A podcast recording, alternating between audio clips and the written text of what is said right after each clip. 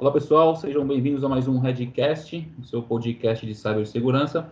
Meu nome é Gustavo de Camargo e junto com Eduardo Lopes vamos moderar aí mais um episódio.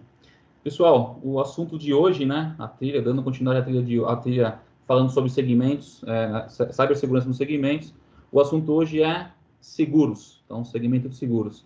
E para falar hoje, pessoal, com vocês aí, trazer um pouquinho de informação, a gente conta com a ilustre presença do Igor Espósito, CSO na Sompo Seguros, e Paulo Sanches, CSO na Sul América. Começando aqui, pessoal, vou pedir para o Paulo e para o Igor se apresentarem, aí depois eu falo um pouquinho aqui, como a gente sempre traz aqui, trazer os números para a gente poder falar do segmento e depois chuva de informação aí em relação à cibersegurança. Igor, se quiser começar com você, se apresentando o pessoal que está ouvindo a gente. Bacana. Prazer enorme estar aqui com vocês, pessoal. Meu nome é Igor Exposto, como você apresentou, né? Eu estou trabalhando atualmente na Sompo Seguros como Head de Cybersecurity e Governança de TI, mas eu venho da indústria de TI, trabalhei durante os últimos 12 anos no outsourcing, né, atendendo diversos clientes de várias indústrias aí, manufatura, serviço, meios de pagamentos e seguros também. E aí topei esse desafio agora de passar para o lado do cliente e tenho feito um trabalho em conjunto com o grupo lá para tentar elevar o grau de maturidade lá em cibersegurança na Sompo. Show de bola. Seja bem-vindo. Obrigado aí pela presença. Paulo, Valeu. quer se apresentar para o pessoal que está ouvindo a gente? Boa noite, pessoal. É um prazer estar aqui com vocês. Obrigado pelo convite. É sempre uma honra falar aí de segurança, é um tema que eu gosto bastante. Eu sou responsável pela área de segurança da Sul América. É, eu, como o Igor, tenho um um passado um pouco parecido com o dele, sempre fui prestador de serviços aí de tecnologia em grandes empresas, e há oito anos eu estou do outro lado do balcão aí, fazendo um trabalho diferenciado e cuidando da segurança de uma forma cross na companhia, então a gente olha para o todo, né, não somente para TI, é, olha no segmento de, de saúde e nas demais verticais que a gente tem aí em seguros. Show de bola, Paulo. Obrigadão aí pela presença mais uma vez. E vocês viram aí, pessoal, que vai ter, tem muita, tem muita informação aqui, a gente pode tratar com esse pessoal, pessoal de peso, com certeza conhece muito de cibersegurança. Eu não vou pedir nem para o Eduardo se apresentar, enfim, estamos cansados de ver eu e o Eduardo já, aqui já. Eu não aguento, já eu não aguento mundo... a. Show de bola. Galera, só para contextualizar, como a gente está falando muito dos segmentos, né? A galera, enfim, tem as curiosidades aí. Só trazendo alguns números para vocês, para a gente poder começar aqui. Quando a gente fala do mercado de seguro nacional, né? Quando a gente fala do ano de 2019, para vocês terem uma ideia, é, é, é, um, é um, mercado que teve uma, uma arrecadação de 270 mil, bilhões, tá, pessoal? Bilhões, ó, milhões, né? Bilhões. É, e se a gente comparar isso com 2018, a gente tem um aumento aí de 12%. Ou seja, é um segmento extremamente importante aí para a economia brasileira, tá, pessoal? É, trazendo isso para contextualizar, o que eu trago na sequência aqui, até para a gente apimentar a, a, discussão, assim como a gente vem fazendo com diversos segmentos, aqui na Redbert a gente sempre, a gente defende muita questão, é, não a gente defende, né, o mundo está nessa questão de digitalização, o momento que a gente está vivendo aí, é, se Deus quiser, acabando essa, acabando, enfim, chegando aí no final dessa curva de Covid, a gente viu aí uma transformação gigantesca na digitalização, não só por causa disso, mas que vinha acontecendo há, há um bom tempo, o mercado de seguros, é, quando a gente faz, quando a gente executa pesquisas aí e tudo mais, é, a gente muito pautado aqui por pesquisas do Gartner, consultoria da Red Belt, a gente olha o que, né? Obviamente, o, o, o segmento seguro está dentro lá do segmento financeiro, né? E todo mundo sabe, não é novidade para ninguém, é o segmento que mais investe em cibersegurança. E investe em, em, em, digitalização, tem que investir em segurança, né? Porque quanto mais você digitaliza, mais brechas você abre aí.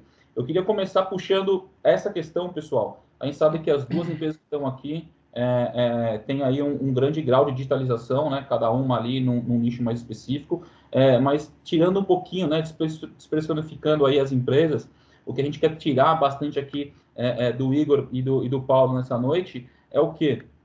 É, na experiência de vocês, a gente sabe que toda, todo, todo segmento tem o grupo lá de WhatsApp, né, que a galera fica trocando informação, entender um pouquinho do mundo de vocês, né, sobre digitalização, se é realmente é, é, essa, é, essa é uma verdade, né? Digitaliza, temos que, que fazer a segurança, é, qual que é o nível de digitalização, se vocês puderem abrir um pouquinho, é, eu trouxe alguma, algumas questões e, e só para contextualizar para a galera, a questão de portal de acesso de corretor, segurado, portal de sinistro, é, sinistro à distância, enfim, todo mundo já está acostumado, pede o táxi pelo celular, pede a comida pelo celular, faz o sinistro pelo celular, faz o seguro pelo celular também, então só para contextualizar essa questão aí, e para finalizar, porque eu falo para caramba e passar a bola, se a gente fala dessa questão toda de acesso, a gente tem com certeza, é, quando a gente fala de seguros, tem muito dado pessoal aí em poder é, dessas empresas, das seguradoras, entender aí qual é a preocupação de vocês o que vocês vêm fazendo. E quando eu falo vocês, né, para contextualizar, não só vocês, mas também todo esse grupo aí de que, que, que vocês acompanham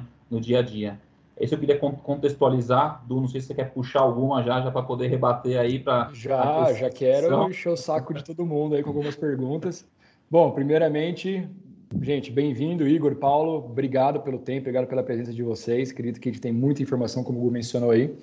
É, e a primeira pergunta, pessoal, que eu gostaria já de levar para vocês, né, que a gente fez daí com todas as outras, como o Gu mencionou, já conversamos com financeiro, saúde, indústria, turismo, com varejo e daí em diante, né? E vamos seguir com outras ainda.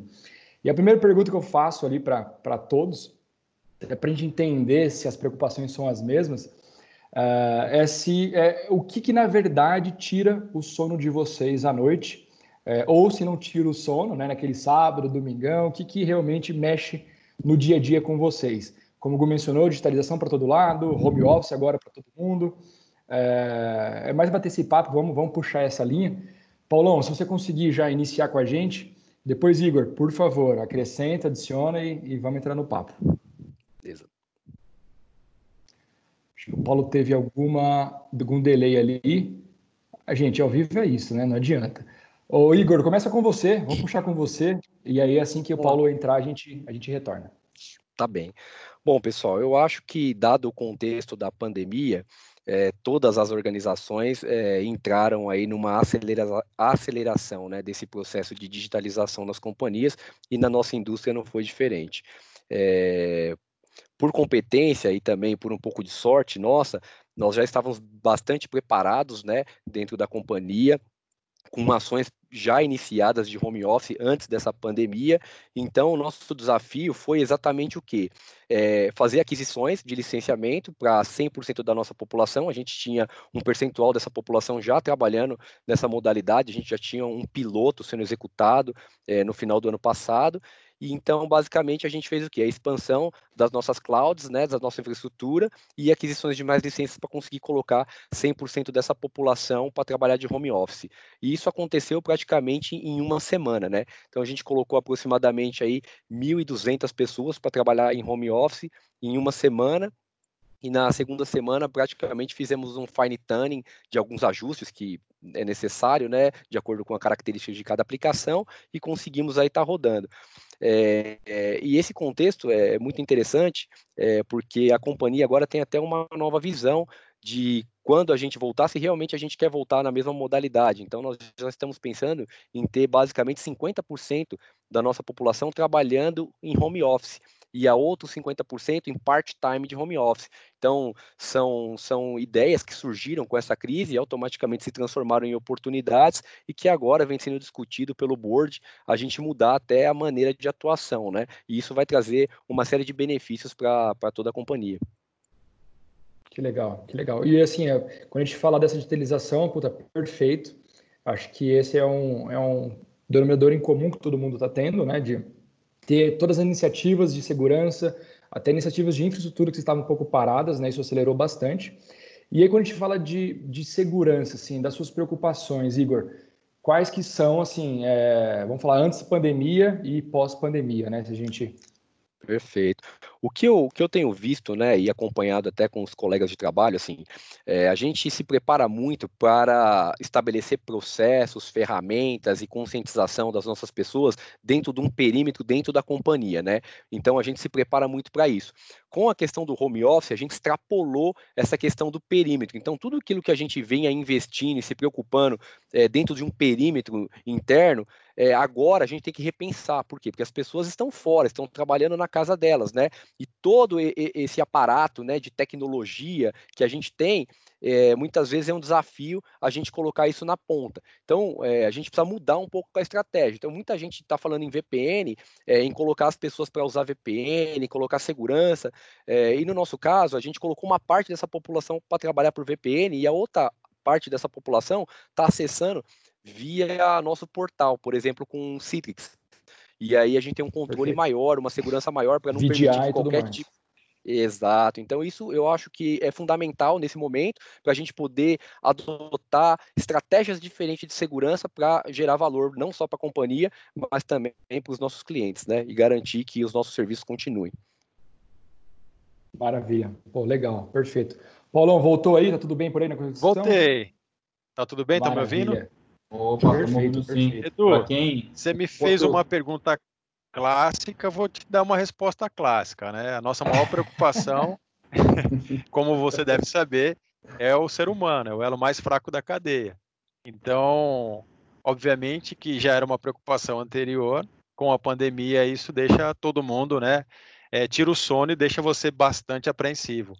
É, a gente investe muito em cultura, né? É, é, acho que é algo bem, bem peculiar que tem que ser feito. Porém, é, o desafio vem aí, né? Quanto mais você investe, as ameaças também investem. Então, elas passam a ficar mais avançadas, né? E a situação ela vem se complicando, se agravando. Eu acho que o desafio para nós agora é pensar como é que vai é, conectar esse ambiente híbrido, onde você vai ter um grande percentual em casa, fora do teu controle, do teu perímetro. Então fica o desafio aí para os fabricantes de é, trazerem novos produtos, né? Porque a VPN a gente sabe que não é, a, é já é a, não é mais a bala é a de prata. Solução, né? exatamente. E o Citrix você não consegue expandir para todo mundo. Não são todas as empresas que conseguem investir numa, numa infraestrutura de VDI, que ainda tem um certo custo, né? Então o desafio fica aí. Aí quando você começa a cair dentro da casa das pessoas, quando você pega uma área operacional, por exemplo, nem todo mundo tem um link de internet que, que suporta, por exemplo, uma atualização de sistema operacional, de pets, de e aí começam os desafios, né? Como é que você vai tratar isso no novo normal? Como é que as pessoas vão se conectar, por exemplo, como nós estamos aqui, a uma sala de vídeo? É a segurança que traz por trás disso. Mas eu, eu, por outro lado, eu acho que é bom, né, porque ele trouxe algo que todo mundo tinha medo, né, de como é que isso ia rodar. Eu acho que a produtividade era uma, uma, um tabu que se quebrou. Todo mundo hoje tem trabalhado aí 10, 12 horas facilmente. Né? Não tem aquela pausa para o cafezinho, apesar de você ter uma puta oportunidade de estar em casa e tomar o café que você quiser, mas você acaba não parando. acaba não parando. É, e garrafinha d'água aqui e, e, assim você fica. Então, eu acho que esse tabu a gente quebrou, agora tem o tabu de como é que conecta isso, de traz a segurança. É, na minha visão, é algo irreversível, porque funciona. Até para uma cidade caótica como nós vivemos, né, de trânsito, de falta de transporte público, isso ajuda muito. Então, meu ponto sobre preocupação é essa: como é que a gente muda a cultura e, a, a, ao mesmo tempo que a, as ameaças estão acelerando né, cada vez mais avançadas, junto com essa questão de, de phishing, de enganar, de, de invadir, é, é o desafio. Um ponto, um ponto que você comentou. Você Paulo. lembra? Desculpa, Gu. Você lembra ontem, na, na ontem não, né? No, no podcast anterior que foi com turismo, qual que era o maior investimento deles? CVC e Azul. Pessoas. Conscientização de pessoas. É, e é legal que os dois, os dois comentaram isso. Quando o Paulo, quando, desculpa, quando o Igor terminou de comentar, eu ia fazer um comentário, eu estava no mudo aqui, eu falei, ainda bem que eu não falei, porque aí o Paulo engajou no, no mesmo assunto. É, o Igor, ele, enfim, ele falou de uma forma mais, mais, não, deixando bem claro aí, vai, digamos assim, a gente quer de segurança ficou bem claro que era pessoas, mas eu ia falar, pô, Igor, você falou e no final, resumo do que o Igor falou é pessoas. Aí o Paulo já entrou e falou, cara, cultura. Aí um ponto legal, Paulo, que eu anotei, fiz uma pesquisa aqui em cima, em cima de, da, da, da Sul América, obviamente, para a gente poder puxar aqui umas questões, principalmente de digitalização, é, que eu acho bem legal o movimento que vocês fizeram, puxaram forte em 2019. É, me corri se não puder falar aqui, galera, aqui a gente não combina nada, a gente vai jogando a informação, mas um é, ponto bem legal que em 2019 vocês fizeram a questão do Digital Week, justamente para poder engajar o pessoal aí na questão de inovação, né? Então, a pergunta que eu ia fazer é, cara, inovação, de novo, traz muita questão de segurança. É, é uma preocupação isso quando a gente fala? Gente, todo podcast aqui que a gente está falando, muita gente fala de inovação, digitalização, é, portal, é, agora é aplicativo móvel, posso acessar informação por aqui, acessa informação de qualquer lugar. É, o Igor comentou, putz, uma galera acessa pelo portal, outros têm lá a VPN, o Paulo na, na mesma atuada, né, da preocupação, tipo, alguns têm VPN, não toda empresa consegue investimento aí de VDI, a gente sabe que que, que é, é, tem muita tecnologia nova depois, tá? A gente pode até fazer um, a gente vai puxar alguns podcasts de tecnologia, esse do VDI é um que a gente vai querer falar bastante.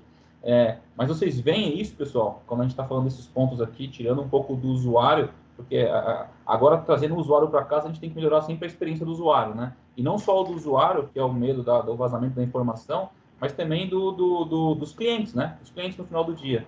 É, hoje todo mundo quer fazer lá o, a, o sinistro, tô lá, bati o carro, não quero mais ficar lá uma hora pendurado no telefone para pedir o guincho, para vir não sei o quê, ou seguro de casa, ou seguro agrário, o que for. É, existe uma preocupação, anda, anda é, lado a lado com um time de segurança, que são vocês no final do dia lá, é, puxando esse, essa, essa bandeira, é, é, junto com as galera de inovação, puxando aqui pela questão do Paulo, que eu falei da, da, da, da, semana de, de, digitalização, que eu achei um negócio fantástico aí. Sim, posso começar aqui. É, olha só, a gente, a nossa companhia tem mais de 120 anos, né? E uma companhia que se transforma e se reinventa a cada ciclo. É, você pegar uma companhia desse tamanho e falar agora você vai ser digital, não é algo fácil, mas surpreendentemente Nossa. é uma companhia que adora desafio e entendeu o seguinte: o que trouxe até aqui nesses 120 anos não é garantia de continuidade. Então, ou a gente se transforma e traz uma experiência melhor, né? Para todos os serviços e viu uma mega oportunidade, porque o setor ainda tinha muita regulação em papel, uma série de coisas que burocratizavam. Por exemplo, reembolso digital é algo que a gente fez e, pô, não precisa ir mais lá, mandar por correio ou usar TAT. Cara, é foto, manda e você consegue ter em D mais um o teu, o teu reembolso. Isso é fantástico. Obviamente que nada disso para de pé se você não tiver uma segurança. Então, a gente acredita que a escolha do futuro vai ser baseada em boas experiências e em garantia da tua privacidade, dos teus dados, do teu controle, né? Você não vai alugar um patinete na Faria Lima que teu dado vai ser vazado. Então você vai deixar de usar aquele tá. serviço. A mesma coisa no saúde. Então a digitalização ela anda para e passo com segurança. Obviamente que a gente tem que sustentar o negócio, o negócio tem que parar de pé, né? Mas é, olhando para esse cenário, a gente pratica o Security by Design e o Privacy by Design desde o início da jornada, da descoberta da oportunidade. Então, você faz uma modelagem da ameaça pensando em, em quais são as possibilidades de uma ameaça com relação àquele produto que você está desenvolvendo. E aí você trabalha numa arquitetura segura, aí você faz uma revisão de código. Então, você está sempre é, pensando além do, do básico, né? Tentando fazer desde o início da jornada, mudando um paradigma da segurança tradicional que olhava no final. Não, essa segurança ela nasce no início. Então, é, a gente entende que a, a, a solução para isso é você ter um cara de segurança nas squads de desenvolvimento, onde você tem lá um time multidisciplinar. E aí, é, pegando o gancho, né, a gente desenvolveu várias coisas legais, de médico na tela, pediatra em casa, é o Uber dos pediatras, né, que você faz uma chamada e teu filho não precisa se deslocar, ele vai, ele pega o médico mais próximo que está da tua casa, faz uma correlação e fala, esse cara está na tua casa em uma hora, uma hora e meia. E olha que coisa benéfica, né? Você não tem que sair com teu filho por conta de uma febre, de uma alergia, até um hospital, que vai ter que seguir um procedimento padrão, que normalmente isso é, é até regulado, né? Se chegar aqui com caso A, você tem que fazer esse, esses exames, que geram um risco para o segurado e geram um custo que poderia ser evitado. Então, com isso, você consegue também trazer um melhor benefício, né? De, de baixar, de repente, o custo de sinistro, baixar um, um, um seguro. Então são essas coisas, né, que a galera olha pela oportunidade e isso vai entrando tanto na veia que não é mais a TI puxando a transformação digital, é a própria área de negócio querendo a transformação digital. Então é um negócio que o cara já se incomoda, como você mesmo disse, né? Você não aceita mais pegar uma pizza e pagar com dinheiro, ir lá buscar. Cara, você quer o conforto de Exatamente. chamar no iFood e ter tudo em casa. Nem o dinheiro você quer usar mais. Exato. Então eu não vou tomar muito tempo aqui para deixar aqui um pouco para o Igor não, comentar. Mas legal. os pontos que você comentou aí é bem legal, viu, Paulo? Né? Principalmente é, é, dessa questão, quando, tipo, eu puxei aqui de inovação, esses uhum. produtos que você comentou, que vocês saíram, estão saindo na frente aí e tudo mais, eu acho que vem, vou usar uma palavra aqui que eu prometi para mim mesmo, nunca mais, não, tentar não usar mais, que é o novo normal, né? Todo mundo fala disso agora, mas é, é, muito conectado a esse novo normal, né? A gente pede a pizza por aqui, cara, você conseguir vir aqui, vir no, no, no, meu, na minha seguradora aqui, e o médico chegar aqui, cara, eu que tenho filha pequena, eu te falo, se ela tem alguma dorzinha, eu já falo assim, cara, no hospital eu não vou de jeito nenhum. Você não quer ir lá, você não quer ir, imagina levar seu filho, é o exemplo que você deu. Mas, puta, show de bola. Inovação na veia. Tem um exemplo super legal aí da inovação tá conectada com o time nas escolas, com o time de segurança. Então, quem tá ouvindo a gente, a gente fala muito isso no dia a dia, tenta colocar na cabeça da galera, falar, meu, coloca ali na linha, na esteira de desenvolvimento, uma, uma, uma um time ali para poder já, no momento que o negócio está construindo, vai sair muito mais barato a gente estar tá trabalhando ali com vocês do que depois um vazamento, do que depois que, ó, putz, vazou, ó, quero fazer um pentest agora, porque o diretor aqui pirou, cara, tudo sai mais caro no momento preciso uhum. agora. Então, assim, trabalhar pre, é, é, preventivamente com certeza é, ajuda muito aí, show de bola. E, tem um desafio aí, só para finalizar, né, de UX, né, da experiência do usuário. Então, assim, você pode trazer uma segurança mega robusta. Eu te peço 10 tipos de autenticação, reconhecimento facial, biometria. Só que aí você fala, pô, vou desistir, é tão difícil. Então você tem que trabalhar junto com um cara de UX dentro da squad para falar, pô, vamos trazer algo legal e seguro, que pare de pé. Então essa dobradinha, né, e mais os times todos fazem toda a diferença de você fazer desde o início da melhor forma possível.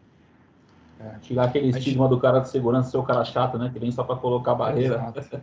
Exato. a gente trabalha com bastante, bastantes fintechs, né? Que, meu, a, tem hora que você ouve assim, não, mas bloqueia, faz, não sei o que. Não, calma, gente, nós estamos falando né, de startups, né, de querer atrair uh, o cliente de outros lugares e até de outras startups já. Então, assim, é user X total na veia. Igor, e o dia a dia, como que é? Bom, gente, eu concordo com esse ponto abordado pelo Paulo, né? Na Sombra a gente fala muito em VUCA, né? A gente tem um, um cenário aí com uma volatilidade absurda, né? Uma incerteza absurda, cada vez mais complexo e ambíguo, né? Então, baseado nisso, a gente tem muitas discussões dentro da companhia olhando para o nosso futuro, né? A própria Sombra, se a gente for avaliar, quando ela é uma empresa japonesa, mas se a gente avaliar é, o, o, a população do Japão ela já é uma população muito idosa. Então, esse processo da própria ação se reinventar e, e, e, sair da zona de conforto, né? E a gente chama de overseas, né? Que eles vieram para cá para angariar novos negócios, já é, é um, um, exemplo muito interessante é, de se reinventar. E dentro desse contexto, né, é, ainda mais com a pandemia, cada vez mais é necessário a gente se reinventar e tentar trazer agilidade, né? Eu acho que a, nós de segurança é, sempre somos avessos a riscos, né? A gente quer ser mais conservador, quer ter mais o pé no chão, mas o negócio demanda uma flexibilidade, é, demanda ferramentas que são intuitivas, né? E, e, o que a gente traz de exemplo aqui da Sompo são as teleconsultas, né? Então, isso foi rapidamente também é, ajustado lá internamente para a gente disponibilizar isso, né? Fazer diversas campanhas de incentivo e rapidamente a gente conseguiu é, entrar nesse contexto e já está operando dessa maneira. Então, isso traz um valor agregado absurdo, mantém a empresa competitiva mesmo num cenário tão complexo, né? Onde vários negócios reduziram, é, eu acho que isso faz toda a diferença. Mas nós aqui de, de cyber, né, a gente precisa estar tá bem conectado com as áreas de negócio. É, existe essa descentralização, né? Antes a figura do CIO, né, do head de tecnologia, ele, ele concentrava tudo. Hoje todos os heads, né, o C-level está tomando decisão, está interagindo com áreas diretamente e a gente ter esse acompanhamento aí em linha com o que está acontecendo, eu acho que é o diferencial competitivo e é o que traz valor realmente aí para nossa companhia, entendeu? Eu, eu vou nessa linha. Show de bola, show de bola. Demais, é, demais. Estão super alinhados aí. É legal ver, Posso... a gente olha os segmentos alinhados. Segmentos não, as pessoas dentro do segmento, né? Manda bala. Hugo, vamos soltar aquela bombinha lá que você, que você puxou no começo? Antes do. O que, que vocês acham? Não é muito o que vocês acham, né? A gente está vendo uma, uma tendência lá fora. É claro que quando a gente fala de segurança em outros países, né? É, eles sempre tiveram alguns passos na frente, esses passos vêm diminuindo, né? Claro, se a gente pega 2020 agora, não vejo que nós estamos tão atrás de empresas, né? Seja a Europa, Estados Unidos, daí em diante. Mas lá eles estão na frente já há um, há um tempo quando eles falam né, de cyber insurance, né? Quando a gente fala realmente de seguros relacionados a invasões, a incidentes relacionados à cibersegurança. Né? O que, que vocês estão vendo desse mercado no Brasil? Né? O que, que vocês estão, assim, desde uma opinião empresarial uh, ou até uma opinião pessoal, né? Vocês acham que isso pra... tem, tem um mercado? Fala, Igor. Só para contextualizar, esse ponto que o Eduardo comentou, putz, meu, é, tá todo mundo falando sobre isso agora, né? Sabe a segurança todo mundo fala, então seguro cada vez mais. Só para contextualizar isso, tem um número aqui da, da, da, de um estudo feito pela IBM, um, um relatório do Cusp of Data Breach Study, é, que fala que, para você ter uma ideia, isso aqui lá fora, tá, pessoal? Então, é, obviamente que esses dados, foi o que Edu falou, lá, lá, fora isso já é muito forte. É, o custo médio de um vazamento, para quem está ouvindo a gente aí, de dados dentro do ambiente corporativo, é de 3,9 milhões, tá? Dólares, estou falando dólares, né? É, então, assim, Galera, isso vai chegar no Brasil. A gente está vendo aí a Lei Geral de Proteção de Dados, a Agência Nacional de Proteção de Dados, enfim. Obviamente que para tudo isso acontecer aqui vai, vai, vai dar um tempo ainda, mas acho que a gente vai chegar nessa, né, nesse, nesse patamar. É, só para trazer esse número aqui, e o que o Edu perguntou é, é, isso aí, tipo, é, é querer ouvir de vocês, literalmente, né, do tipo assim, beleza, a gente vê muito disso, a gente lê muito isso, e vocês que estão lá, né, o que, que, que, que, que os CISOs estão falando desse, dessa, dessa, dessa transformação aí, das empresas terem aí seguros de cibersegurança, enfim. Ótimo ponto, Edu. É, posso começar falando aqui. Aqui é uma opinião pessoal, tá? É, eu acho que há uma mega oportunidade para explorar esse, esse segmento, mas em, em, pequenas e médias empresas. Né? Quando a gente fala em grandes empresas, ela normalmente tem um time de segurança, ela investe em ferramentas, ela tem já um processo de resposta a incidente, tem um apoio consultivo, você tem times de forense, enfim. Quando você cai para empresas médias e pequenas, vamos pegar o ramo aí de hospitais. Tem hospitais que mal têm uma equipe de TI. Então, se ele tiver um incidente, ele não sabe nem por onde começar e nem tem dimensão do. Acho que o Paulo deu uma, uma travadinha. Enquanto o Paulo, enquanto o Paulo volta para explicar para vocês, lá. pessoal, estava falando isso no começo. A gente está aqui nesse momento de pandemia, né, Edu? A gente não quis parar o Redcast então, normalmente Exato. a gente faz além da Red Bell, tem todo um microfone para tudo quanto é lado. A gente quis continuar, então a gente está fazendo essas gravações, pessoal. Então, extremamente normal ouvir aí uma criança gritando, um cachorro latindo, uma internet que cai. Então, vamos embora, Igor. Puxa aí que encontrou nosso amigo Paulo. Legal. Então, eu, eu, concordo, corroboro com o que ele falou, vou até complementar, né? De fato, esse é um mercado que tem é um mar azul a ser explorado aí, né? A gente vê muito, mas eu concordo. O, o, quando a gente coloca o pé no chão, né? O que, que a gente vê? Que realmente existe uma deficiência enorme dentro das companhias para abordar essas questões, desde questões de vulnerabilidade. A gente ainda é muito reativo, né? No que tange segurança da informação. E a gente deveria trabalhar com uma abordagem mais preditiva, né? É, e isso já é um desafio. Quanto mais criar um produto é, de cyber para uma seguradora, né? É, fazer uma a, avaliação de risco desse tipo de produto, eu ainda acho que é muito complexo. Dentro da companhia, aqui no Brasil ainda a gente está estudando esse tipo de produto, já existe esse produto no portfólio é, internacionalmente, mas aqui no Brasil a gente não tem, mas eu acho sim que é, é, é um nicho de mercado a ser explorado, eu acho que cada empresa está se posicionando de uma certa maneira para querer investir nesse segmento, porque eu acho que fica muito difícil da gente fazer é, avaliação de risco, né, é, para assumir esse tipo de, de negócio. Galera, não sei se eu voltei. Opa, voltou. Troquei de, troquei de rede aqui para ver se melhora.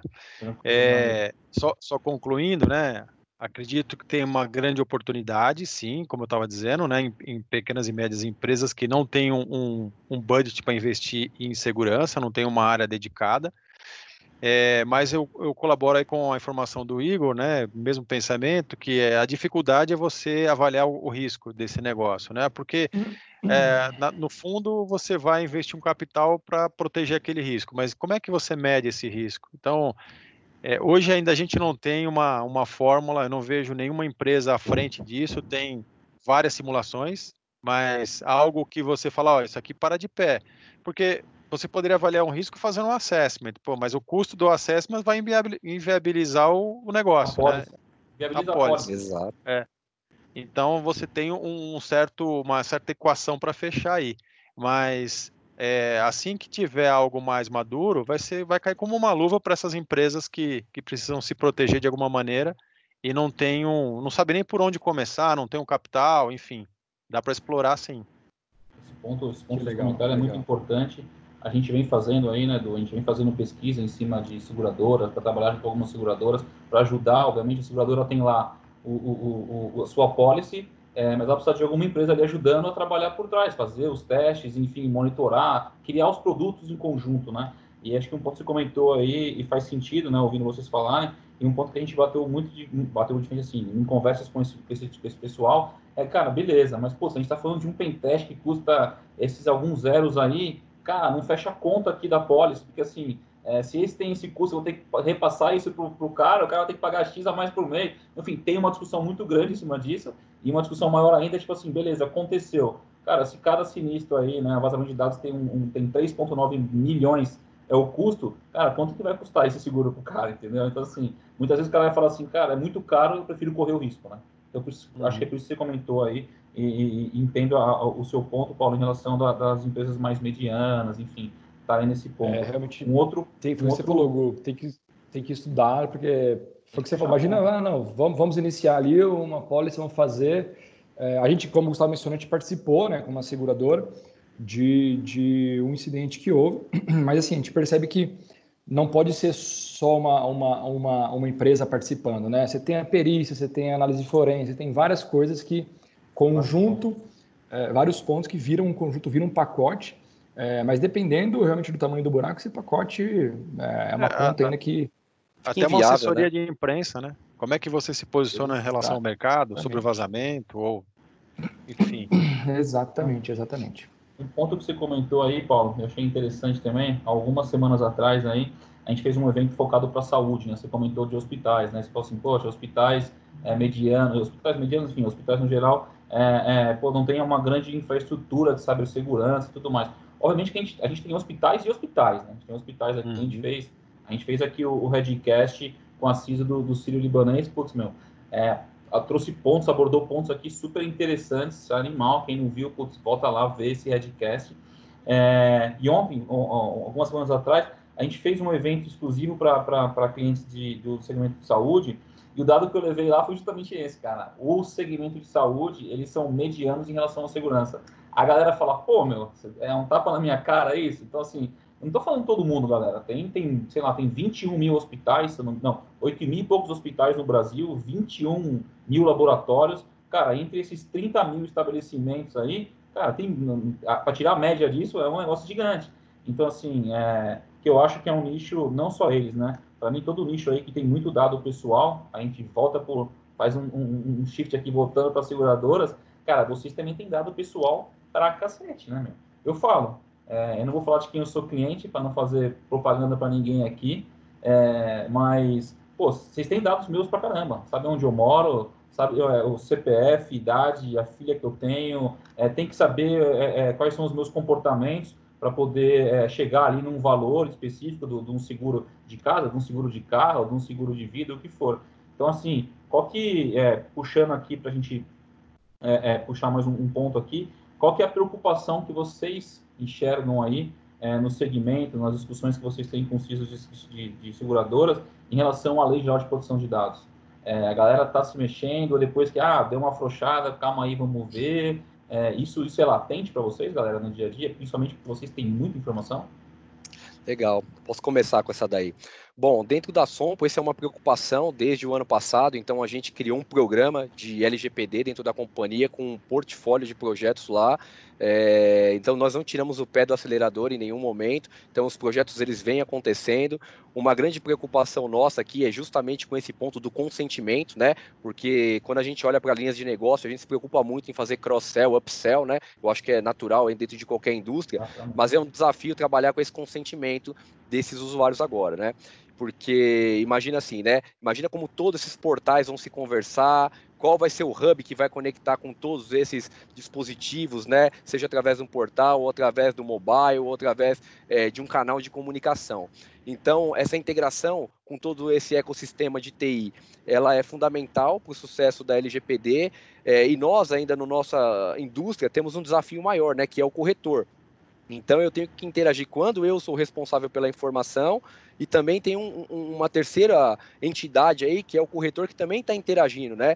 Então fechar e é, todas essas pontas se torna um desafio enorme é, para nós. Então, é, é, o desafio que a gente tem trabalhado dentro da companhia hoje é esse. O Igor, uma pergunta até para passar para o Paulo aqui, para ele responder uhum. um pouquinho sobre isso também, só para não perder aqui. Quando a gente fala do, do corretor, a gente pode falar que é um agente autônomo? Exato, a gente pode falar que é um agente autônomo, porque a gente tem vários tipos de corretores e tamanhos diferentes. Tem corretores que são grandes tanto quanto uma seguradora, né? Podemos falar dessa maneira. Só que naquele momento quem é o responsável, né, por aquele consentimento, né?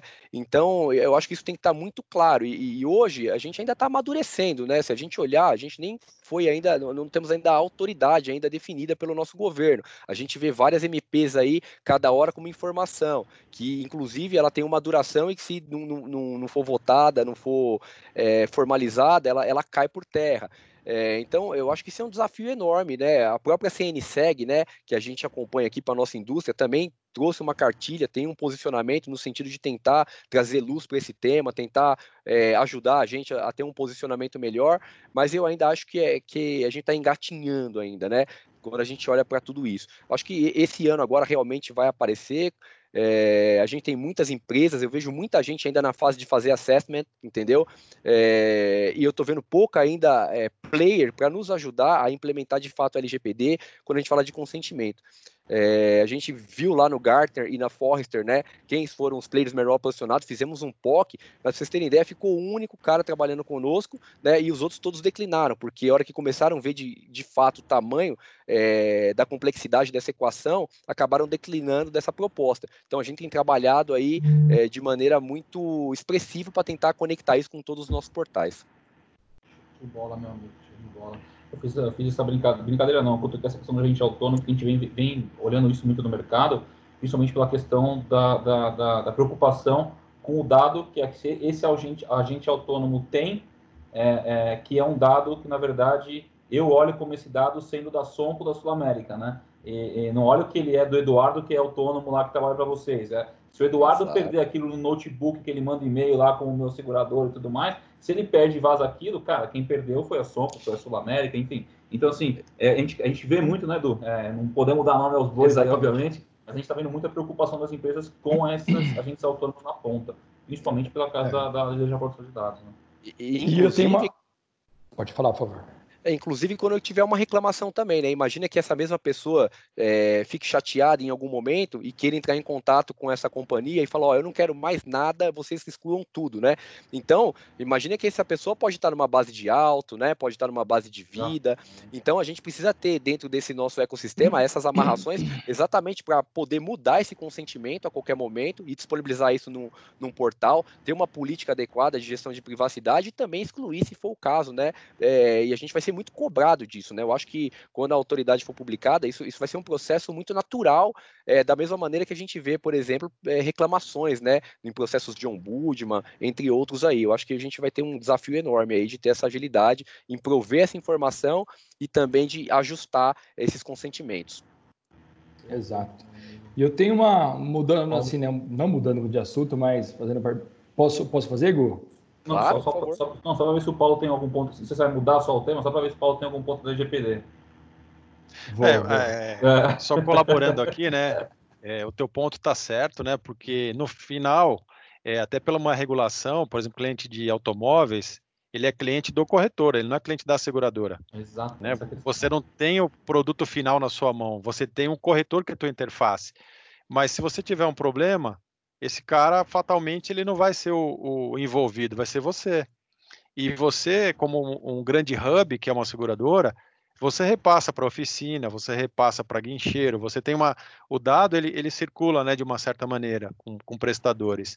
Então o desafio está aí em você conseguir fazer toda essa, essa jornada, né, o life cycle do, do ciclo de vida completo do dado, né, onde ele nasce, por, por onde ele passa, para que você consiga trazer um, uma robustez, uma segurança e até um controle nesse, nesse quesito, né?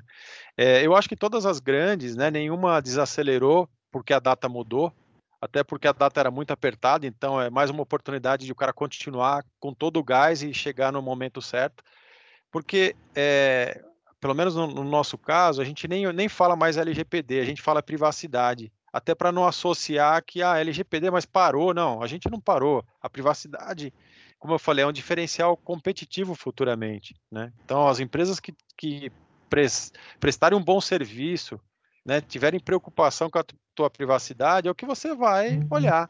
Então você prefere, de repente, até pagar um pouquinho mais caro por uma melhor experiência, por uma melhor privacidade. Exatamente, exatamente. exatamente. E olha que legal, até para ser puxado, a gente puxar para outro tema, mas olha que legal, né? Fazendo uma, uma, uma, uma comparação aqui com segmentos. A gente falou do segmento de varejo e saúde, está falando com vocês aqui na sequência, assim, olha que legal, quando a gente falou de saúde, uma preocupação que a gente bateu bastante e eles abriram lá é o quê? o hospital está conectado com a, com a seguradora, a seguradora lá, né? Está conectado com a, a, a, empresa que faz o exame, ou seja, está tá trafegando informação aí e ela é responsável às vezes pela informação ou, enfim, é, é, tem muito tem muita interlocução aí de dados. Quando a gente fala do varejo, principalmente, tem um cara lá que tem mar, um marketplace dele, tem um cara que entrega, tem um cara que faz o pagamento e um monte de dados para lá e para cá. Quando a gente fala da seguradora, cara, mesma coisa, as dores são as mesmas. Tem lá, tem o guincheiro, tem o cara da, da funilaria, tem a empresa XPTO, enfim. É, por isso que a gente brincou lá no começo, né, que a gente acaba falando que, putz, no final do dia, é, quando a gente começa a olhar holisticamente aí, cara, é tudo muito parecido e no final é a dor do usuário e a dor do dado. é só para contextualizar. É, aqui não tem como e dos parceiros, né? Exatamente, entre os parceiros. Exato. manda bala lá, cara. Cortei duas e... vezes. Não, que isso, é uma, uma, dúvida mesmo também, assim, entendo que vocês já devem estar bem próximos, né, estão bem próximos do board, de, de KPIs, indicadores e daí em diante, né, isso deve ser já algo rotineiro na, no dia a dia de vocês. É, e nesse novo cenário, né, que todos estamos vivendo, houve alguma aceleração relacionada a pô, valores, investimentos que tínhamos em 2021, antecipa, vamos acelerar, o Igor mencionou até que assim, né, pô, sobre licenciamento demos uma acelerada. Mudou muito o dia a dia com vocês? Novos indicadores, nova pressão? Como que tá isso daí? Olha, do meu ponto de vista, eu acho que o board está olhando agora de uma maneira muito diferente, muito mais próxima, né? Eu acho que a gente já tinha uma pauta e uma rotina, né, é, mensal de acompanhamento de alguns KPIs, entendeu? De apresentar algumas informações, mas com essa questão da pandemia, esse assunto se tornou uma prioridade diferenciada. Então, é, existem petis comitês que acontecem com uma frequência é, maior do que acontecia anteriormente e todo o board tem acompanhado alguns diretores das as áreas de negócio se aproximaram muito mais para entender o que está acontecendo, eles querem entender o risco que tem, e, e eu, eu, vejo uma, uma participação é, muito mais próxima e muito mais no dia a dia, entendeu? Então acho que a interação melhorou muito e isso mostra que a TI, a segurança né, e a inovação está diretamente conectada com o negócio. Então essa é a minha experiência aí com essa pandemia. Maravilha. É, contribuindo aí para o tema, é, acelerou bastante a questão de estar tá próximo realmente e olhar para as oportunidades, né? Porque nem só, acho que em grandes catástrofes como essa, trazem oportunidades. Então, algo pegando, por exemplo, uma pergunta que sempre fazem, né? Puta, com tantas internações, tantas UTIs, que é caríssimo, pô, vocês vão quebrar? Não, não, não necessariamente, porque por um outro lado, você tem uma outra balança que é assim, quantas consultas elegíveis deixaram de acontecer porque as pessoas têm medo de de se tratar. Até estão fazendo uma campanha aí que, pô, tá faltando doação de sangue. O pessoal que é diabético não vai lá fazer as, os exames recorrentes. Tem uma série de coisas. Então, é, olha para as oportunidades e desenhar um novo normal, né? No, de, de, perdão pelo jargão, né? Que já está é clássico, é. mas o, o, novo normal é algo que a gente queria empurrar de uma certa maneira, por exemplo, nas consultas que não se faziam tão necessárias, né? Tem aquele pessoal que vai lá e faz uma consulta, pede uma segunda opinião médica, uma terceira opinião médica. É, hoje a própria pessoa falou, pô, não faz mais sentido eu fazer isso. Então, há uma reflexão também do povo, né? E olhando para o mercado, por exemplo, a gente tem segmento de mercado financeiro. Ninguém sabe as respostas, né? Então está todo mundo muito próximo de indicadores, muito próximo das suas operações. Né? No nosso caso, por exemplo, você pega a XP que já declarou que só volta é, no final, no ano que vem para o modelo normal. É, tudo isso faz uma reflexão, pô, aqueles escritórios na Faria Lima, caríssimos, faz sentido. Então o mercado imobiliário também está sendo chacoalhado. Então, todo mundo, acho que a liderança, de uma maneira geral, se aproximou das suas operações, olhando para ameaças e oportunidades, né, em todos os segmentos. E segurança não deixa de ser, é, eu, eu, acredito que na SOMP é a mesma coisa, é risco priorizado. O risco no, dentro dos riscos priorizados da companhia, segurança é um, né? Que está todo mundo muito preocupado, porque um, um, problema de segurança traz enormes impactos, principalmente, por exemplo, o que aconteceu aí com Honda. É, você traz uma, pode trazer uma parada nas suas operações. E a nossa operação é vida, né? Nós estamos cuidando de pessoas. Então, como os hospitais aí, que se parar um hospital, você tem um mega problema. Você pode é, acelerar a morte de muita gente. Então, de uma maneira geral, respondendo ao teu ponto, eu acho que é, a gente nunca teve tão próximo de, de, todo o corpo executivo discutindo assuntos assim dos mais variados, do tipo teste todo mundo, todo mundo passa álcool gel, dou máscara para todo mundo, como é que eu protejo a segurança de todo mundo? Então são pautas dos executivos que quase que eu diria semanal a gente discute. É. E isso amplia, né? A gente fala de gestão de continuidade de negócio, mudou radicalmente, né? Então, antes a gente pensava em continuidade de uma maneira, agora a gente pensa em outra. Outros exemplos que eu acho que é interessante, é, a gente vê o número de sinistros também diminuiu bastante, né? Dado que todo mundo é, ficou dentro das suas casas, né? Então, a gente olha alguns problemas, mas também vê algumas oportunidades. A desocupação, né? É, custo com despesa administrativa, uma oportunidade enorme de redução, né? A gente vê máquinas de café, eletricidade, ar-condicionado, limpeza então, são várias oportunidades também que trouxeram, né, para a gente tentar, é, tentar encontrar um equilíbrio, né? Enquanto talvez as pessoas estão mais conservadoras, tentando gastar menos pelo medo do momento, né? Tá todo mundo com a incerteza. Por outro lado, a gente tem também outras oportunidades. Com certeza, com certeza. Demais, gente, demais. A gente tem sentido esse mesmo sentimento, quer dizer, nós temos visto esse mesmo sentimento com, independente do, do tipo de setor, né? Da, do porte da empresa, onde realmente os C-levels estão extremamente preocupados com isso. É, e eu acho que eles acabam sentindo mesmo a partir do momento que ele vê todo mundo de home office, né? Por mais que já estava todo mundo digitalizado, todas as coisas já estavam acontecendo, os sistemas estavam ali, mas aquela sensação de, olha, tá todo mundo agora conectado na internet da casa, cara, mas todo mundo já estava conectado. mas isso acelerou muito Você o sentimento uma... de que, olha, uma preocupação bem interessante que poucas pessoas param para se atentar. Os casos de, por exemplo, pegando o caso do Target, que já faz um bons anos aí que aconteceu, né? Ele foi invadido pela empresa de ar condicionado. É, nesse momento de pandemia, a preocupação do, dos executivos, né? Eu não estou falando da Sul América, mas isso de uma maneira geral no mercado, não é só, tá bom, eu, eu consegui operacionalizar, eu estou em casa, estou com a maioria da galera operando seguro, tranquilo, mas e o meu parceiro estratégico de negócio? Como é que esse cara estava preparado? Como é que ele está funcionando? Então, às vezes você depende de algo tão direto, né, na, na tua estrutura, que se esse cara parar, você parou tua operação você se quebra. Então, pode ser por um ataque cyber, né? Ou pode ser até por não estar preparado para trabalhar de home. Então, eu acho que esse é um risco que as empresas passaram a levantar, falou, opa, peraí, dentro do meu ecossistema, eu tenho um cara aqui que é fundamental para eu sobreviver. Vou olhar para esse Qual cara é? com mais carinho. Qual é o plano de continuidade dele, né? Então, assim, é, Exatamente. É, a gente começa a ver isso nas empresas mais estruturadas realmente, perguntando, cara, e o seu? Cadê o seu? É, eu é. tenho o meu aqui, mas se você parar, é você vai ferrar o meu, então eu quero ver o seu. Show de bola, galera. Du, tem mais algum ponto? Batemos aí quase 50 minutos, galera. Olha lá, gente, o negócio voa, cara. É, passa muito rápido, né? Não, não parece. Verdade. Ah, show de bola, galera. Queria agradecer, Igor, a presença aqui, cara. Muito obrigado aí. Acho que a galera contribuiu muito. Paulo, quero agradecer também. Abro aqui para vocês deixarem aí comentários, os comentários, para eu poder fazer aqui a claquete final. Beleza. Eu que agradeço a oportunidade, conta com a gente. É muito bom sempre trocar ideias, né? Acho que é, eu sempre tenho um pensamento, a gente é o que a gente compartilha, e nesse mundo de segurança a gente precisa compartilhar muito, né? Como as comunidades hacker compartilham, a gente também precisa compartilhar aqui exato, dores e, exato. e ações. A gente faz pouco isso, né?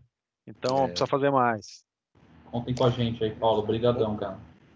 Também agradeço, Gente. pessoal. Gratidão pela oportunidade. Ninguém faz nada sozinho, né? Eu acho que essa é a mensagem final. Então, acho que é essencial esse tipo de troca. Traz muito valor aí para todos nós. Obrigado a todos. Show de bola, Igor. Obrigado, Du. Obrigadão aí mais uma vez. Tamo junto. Galera, a gente chega pro final de mais um, mais um Redcast. Vocês que não acompanham a gente, vamos lá, Deezer, Spotify, enfim, estamos em todas as redes aí. É, estaremos aqui nos próximos, daqui 15 dias. Vamos aparecer aqui novamente com um novo Redcast. Igor, Paulo, brigadão novamente, galera. Contem com a gente. Valeu. Tamo junto. Valeu. Valeu. Valeu, gente. Obrigado. Valeu. Tchau, tchau.